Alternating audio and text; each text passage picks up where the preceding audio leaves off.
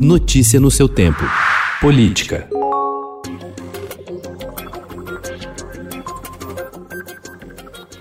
Diante do crescente apoio à tese de impeachment do presidente Jair Bolsonaro, uma nota pública divulgada pelo Procurador-Geral da República Augusto Aras anteontem provocou críticas no Congresso e no próprio Ministério Público e foi considerada um desastre por ministros do Supremo Tribunal Federal. Na manifestação, Aras citou a pandemia do novo coronavírus para insinuar que Bolsonaro pode decretar estado de defesa com o objetivo de preservar a estabilidade institucional e disse que o tempo é de temperança e prudência.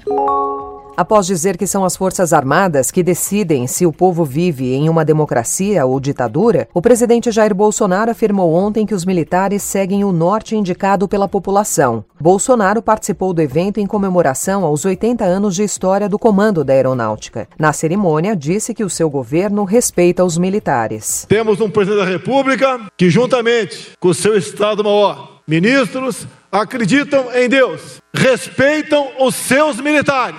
Fato raro nas últimas três décadas em nosso país. As falhas do governo federal no combate à Covid-19 fizeram explodir os pedidos de impeachment contra o presidente Jair Bolsonaro. Desde o início de seu mandato, 61 foram protocolados na Câmara dos Deputados. Apenas sete pedidos são anteriores a março do ano passado quando teve início a pandemia.